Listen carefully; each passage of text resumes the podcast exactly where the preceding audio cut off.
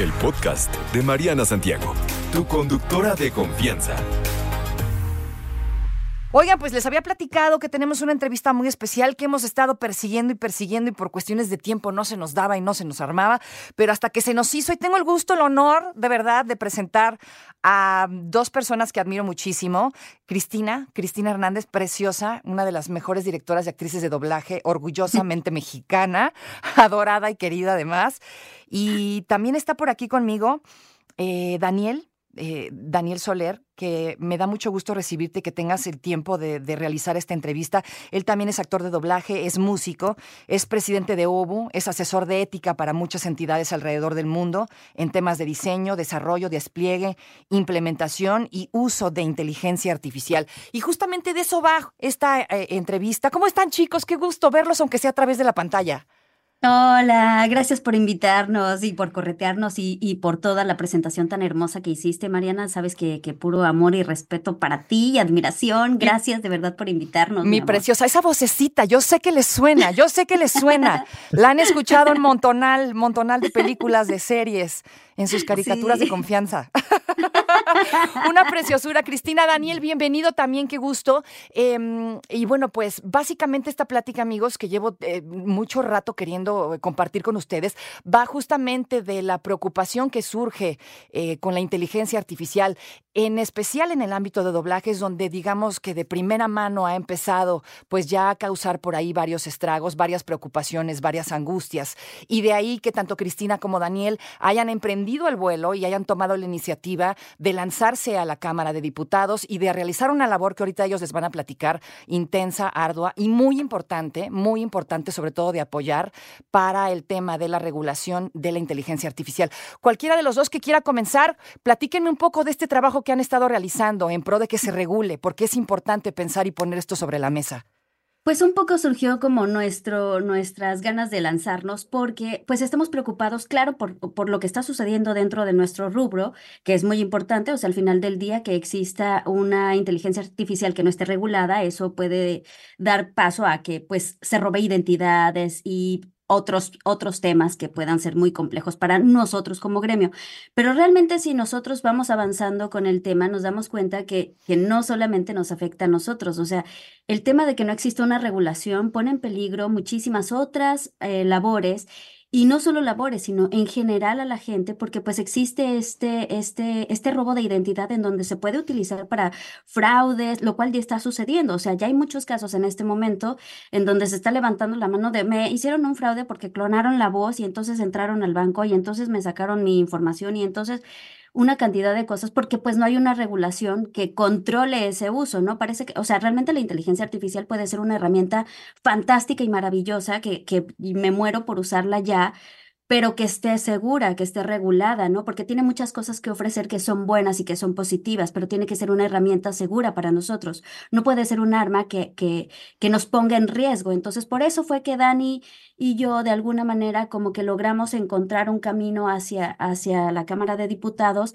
y pues, por fortuna, nos escucharon en tres, en tres áreas pues tratando como de encontrar un camino para regular. Sabemos que es un camino largo. Eh, Daniel ha hecho una labor pues mucho más extensa porque él se ha ido a otras comisiones y ha agarrado realmente otros, otros países y otros continentes como en Europa, como en Latinoamérica. Entonces, creo que, que al final del día lo que queremos hacer es una réplica en todos lados donde podamos hacer como una, una unión de, pues todos estamos en riesgo, ¿no? Hay que hacer una unión, hay que hacer un trabajo en conjunto, hay que hacer una estrategia para comunicar las cosas de una manera correcta para que realmente podamos ser escuchados, porque esto, esto nos va a afectar a todos, no solamente a nosotros los locutores. Comenzamos desde nuestra necesidad. Por supuesto.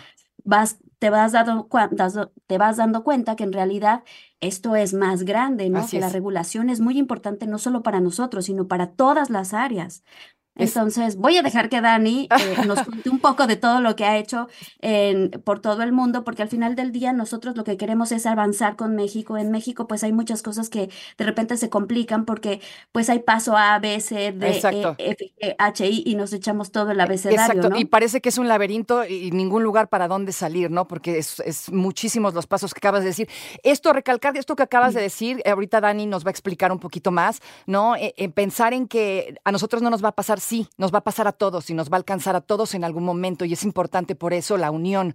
Empezó por nosotros, por los artistas de la voz. Miren lo que está pasando en Hollywood. Todo tiene que ver con lo mismo, ¿no? Ahorita de primera mano llegó el daño hacia, hacia acá, pero poco a poco se va a ir extendiendo. Por eso no hay que echarlo en saco roto. Dani, platícame un poco sobre las asesorías que das, eh, todo esto que has estado realizando en la Cámara de Diputados. ¿Cómo va el asunto? ¿Nos están escuchando? ¿Nos están pelando? ¿Nos están dando el avión? ¿Cómo está la cosa?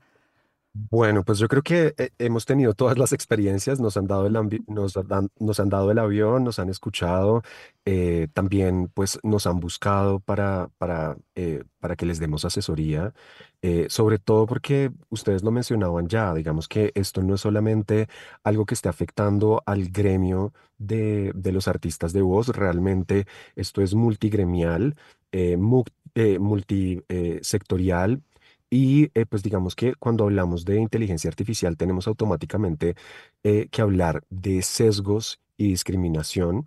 Los algoritmos generativos eh, evidentemente pueden heredar sesgos presentes eh, con- de los datos con los cuales fueron eh, entrenados.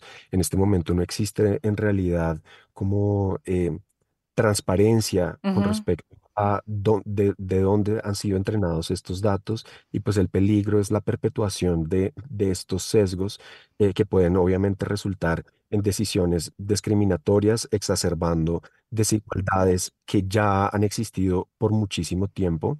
Hay que tener en cuenta que la gasolina de la inteligencia artificial son los datos personales, que es información supremamente sensible, como con quién nos relacionamos, en dónde nos movemos, con quién hablamos, cuánto Ujú. ganamos, en qué círculos nos movemos, en qué países hemos estado, qué idiomas hablamos, entre otras cosas. Aquí, perdóname, te quiero hacer una pequeña, un pequeño anuncio, por Ajá. así decirlo.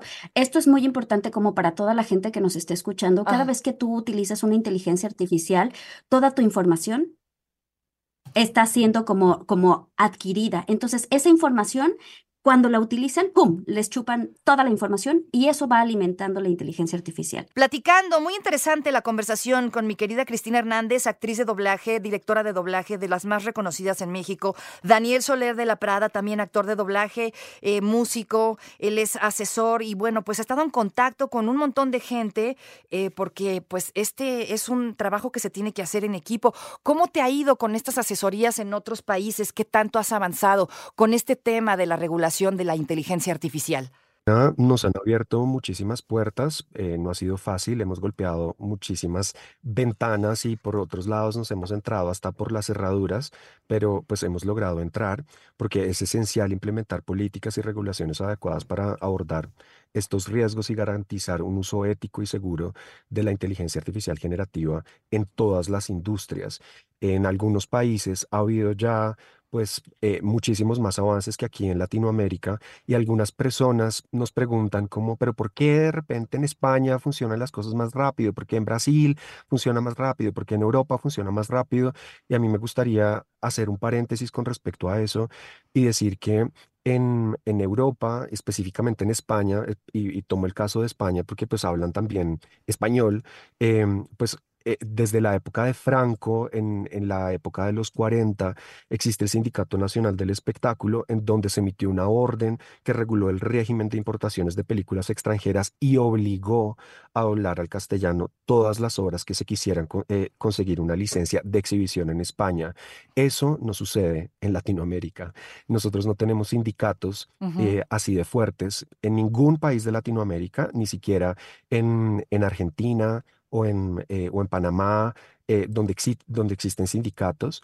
eh, y pues a eso hay que ah, también eh, adicionar que pues a pesar de que nuestras regulaciones en Latinoamérica son parecidas, Ujú. y evidentemente pues las eh, pues cada, cada país tiene sus Ajá. propias leyes y que sean parecidas no significa que sean iguales y eso hace que el lobby político pues tenga que ser de manera muy diferente. Y por otro lado, los sindicatos pues tienen eh, dinero que pues todas las personas que forman parte del, sindicato tienen que pagar. En digamos que nosotros que formamos parte de la OU eh, pues básicamente hemos patrocinado esto eh, nosotros y digamos que también es una invitación a las personas que siempre preguntan como qué podemos hacer, por qué no están ocurriendo las cosas, a que se acerquen y, y nos apoyen porque evidentemente, como, como decías tú y como decía Cris, esto es un, un ejercicio que tiene que hacerse en, en unión. Nosotros no tenemos eh, desde Latinoamérica como ningún fo- fondo gubernamental, pero sí, como lo decías, hemos estado trabajando eh, al lado de la OMPI, al lado de la UNESCO, al lado de UNICEF.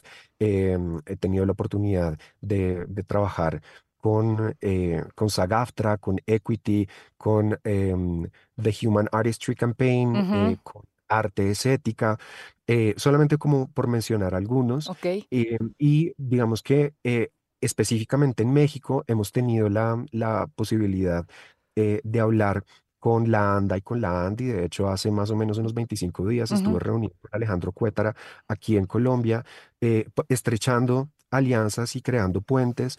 Antes de eso habíamos hablado ya, de hecho, con Cris em, en México eh, para establecer también alianzas con sociedades de gestión, eh, con, con la ANDI específicamente eh, para que vayamos remando hacia el mismo, hacia el mismo lugar, porque digamos que algo que nos preocupa a nosotros es que las personas por esta idea de querer utilizar la inteligencia artificial, en vez de estar pensando en este momento en supervisarla y, regularla, están pensando en cómo impulsa- impulsarla. Y esto es una cosa de todos los gobiernos. Y pues es supremamente peligroso porque impulsar una tecnología que todavía no está regulada, es eh, supremamente difícil porque genera muchísimos riesgos. Como ustedes lo venían diciendo, esto no solamente se da en la parte artística y de creatividad, digamos, en cuanto a la generación de contenido artístico, sino también en diseño, en moda, en publicidad, marketing, en salud y ciencias em, eh, biológicas, en la educación. Eh, y pues evidentemente esto tiene un, un impacto ah, pues, a nivel económico, pero también hay que decir que en el contexto en el que estamos, que es un contexto entre guerras, lo que está ocurriendo entre Israel y, y Palestina, lo que está ocurriendo en Ucrania, entre to- y todos los conflictos internos de, de otros países, pues hace que tengamos que pensar en todo lo que tiene que ver con la legitimidad gubernamental, con lo que tiene que ver con el derecho a la libertad de expresión, con el derecho a la igualdad ante la ley, con el derecho a la seguridad nacional, porque digamos que ya hay evidencias ujú, eh, de que la inteligencia artificial generativa está siendo utilizada con fines militares y para Claro. amenazar la seguridad nacional y la legitimidad gubernamental. Y pues digamos que ahorita que es época de elecciones en la mayoría de países, pues esto es suprem- supremamente peligroso. Eh, para nosotros, digamos, es fundamental proteger la identidad de las personas. ujú. Algunas eh, personas creen que esto no es con ellos, pero Es con ellos, es con todos, Sí, es con todos, porque el robo sí, de identidad es es más. a todos, es con todos. Claro. Estabas platicándome el día de ayer, ¿no? Imagínense este, este bonito momento en donde se puede explotar una bomba a través de la, utilizando la voz de alguien. Y si a voz- esa ah, voz fue clonada, imagínense nada más una bomba nuclear, ¿no? Por hablar de algo. Sí, Pues simplemente las firmas que tienes ahora en tu banco, ¿no? Tú Claro, firmas con tu voz, o sea, qué peligroso, porque si tu, tu voz con cualquier programa que estos ya salieron en cualquier app, puedes hacer la clonación, entonces ya imagínense pones en riesgo, Por ¿no? O supuesto. sea, la, la alerta que, que nosotros tratamos como de activar, como de conciencia, es como de para seguridad de todos, no solamente de un gremio, no solo somos un gremio, creo que tiene que haber una seguridad para cualquier usuario, el que sea, que haga lo que sea que haga. Entonces, nuestra intención de alguna manera es generar como una estrategia de conciencia para los usuarios, para la gente en, en común y también tratar de hacer una conciencia de urgencia a, a- a las entidades legales, ¿no? O sea, esto es importante, hay que Claro. cambiar contratos, hay que cambiar estrategias, hay que cambiar la forma en la que se concibe el Internet y toda esta nueva herramienta que es maravillosa, no decimos que no, si no estamos en contra de ella, para nada. Pero tiene que estar regulada para que la podamos utilizar a favor, De no manera en, segura. Platicando con mi querida Cristina Hernández, Daniel Soler de la Prada, ambos actores de doblaje eh, muy talentosos, eh, que han hecho un trabajo extraordinario eh, y, y han tenido que, pues, empezar a labrar el camino hacia la Cámara de Diputados para la regulación de la inteligencia artificial, porque, como bien lo decías, querida, esto ahorita nos está afectando a nosotros, pero en algún momento nos puede alcanzar a todos y ya nos está alcanzando nada más con la pura clonación de las voces, los robos de, identidad y muchas cosas que ya están sucediendo. Em, querido Dani, eh, para cerrar la entrevista, háblame un poquito sobre la ética. ¿Qué me platicas? Claro, pues hay que asumir desde el desarrollo inicial de cualquier tecnología que hay riesgos y pues eh, la inteligencia artificial generativa pues eh, obviamente tiene estos riesgos y no queremos ni debemos desarrollar simplemente porque podemos hacerlo y precisamente por eso existen unos principios básicos de la ética que son em, básicamente la, la beneficencia, la no maleficencia, la justicia, la confidencialidad. em, bueno, y de eso se derivan em, ahora, digamos, los, la, la ética o los principios básicos de la ética aplicados en la ética digital. Uno de los más importantes, que creo que es el que estamos exigiendo en este momento, eh, es el de la transparencia y la explicabilidad, que como decía al principio, eh, es de dónde se están obteniendo los datos que, eh, con los cuales se, se alimentan estas bases eh, de datos, eh, con las cuales vemos estos resultados tan impresionantes, precisamente porque necesitamos saber cómo eh, es que se, se logran eh, obtener estos resultados para que eh, tengamos como una brújula con la cual podamos hablar de lo que nosotros llamamos las cuatro Cs, que tienen que ver con la compensación, el consentimiento informado.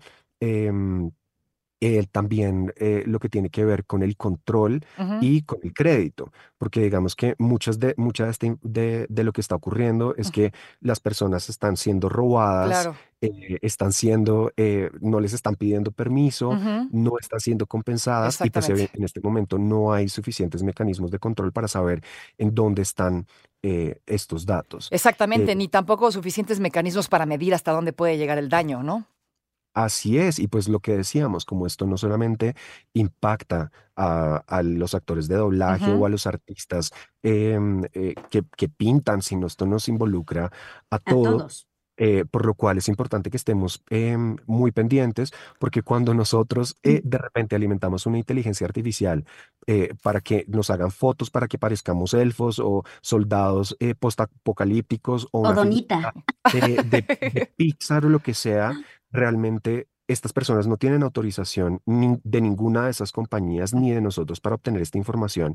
Y pensamos que de repente en este momento están haciéndole, eh, obviamente están afectando a los artistas eh, visuales o están afectándonos a nosotros porque están expoliando nuestras voces, pero también eh, a mediano plazo em, los van a estar afectando a ellos porque los datos Claro. que están son de personas de diferentes profesiones que a la postre van a terminar siendo afectadas también. Y como lo decíamos hace eh, unos momentos, pues eh, digamos en el, en el campo de la publicidad y en el marketing, pues la inteligencia artificial puede crear anuncios y contenido personalizado en las ciencias de la salud. La, la Influencers. la, ingen- la es. inteligencia artificial generativa, pues eh, puede evidentemente como pues reemplazar, eh, hacer digamos em, investigación farmacéutica para descubrir nuevos compuestos y acelerar el desarrollo de medicamentos. Esto puede ser muy positivo, pero nuevamente, como hasta qué punto nosotros estamos dispuestos a compartir nuestra información médica sin que realmente tengamos conciencia Claro. de eso. En la educación, ¿no? La, in- la ingen- la in- in- inteligencia artificial generativa puede adaptar contenido educativo eh, sin, sin permiso de nadie, puede expoliar eh, como títulos Ajá. sin que los autores lo sepan. Esto pues evidentemente pues eh, eh, es, eh, es un, un- un robo eh, en una escala supremamente masiva. Exacto. Eh, y pues eso es básicamente eh, lo que queremos proteger y pues la ética eh, básicamente eh, quiere hacer esto, ¿no? Crear unos márgenes Ujú. que guíen eh, finalmente a la legislación, porque pues como lo sabemos, eh, el derecho pues es bastante lento y siempre llega tarde a la fiesta, por lo cual Exacto. pues la ética eh, y pues sus principios eh, nos ayudan a tener un poco ese norte que, mm, eh, pues que, que- que tanto queremos, no solamente en esta industria, sino en todas las En todas industrias. las industrias. Mire, hay muchísima información, hay mucho que platicar sobre el tema. Eh, aquí lo principal es que nos unamos, nos juntemos, médicos, contadores, abogados, actores de doblaje, actrices, todos, todos, porque el daño de verdad puede llegar a mm, lugares inalcanzables.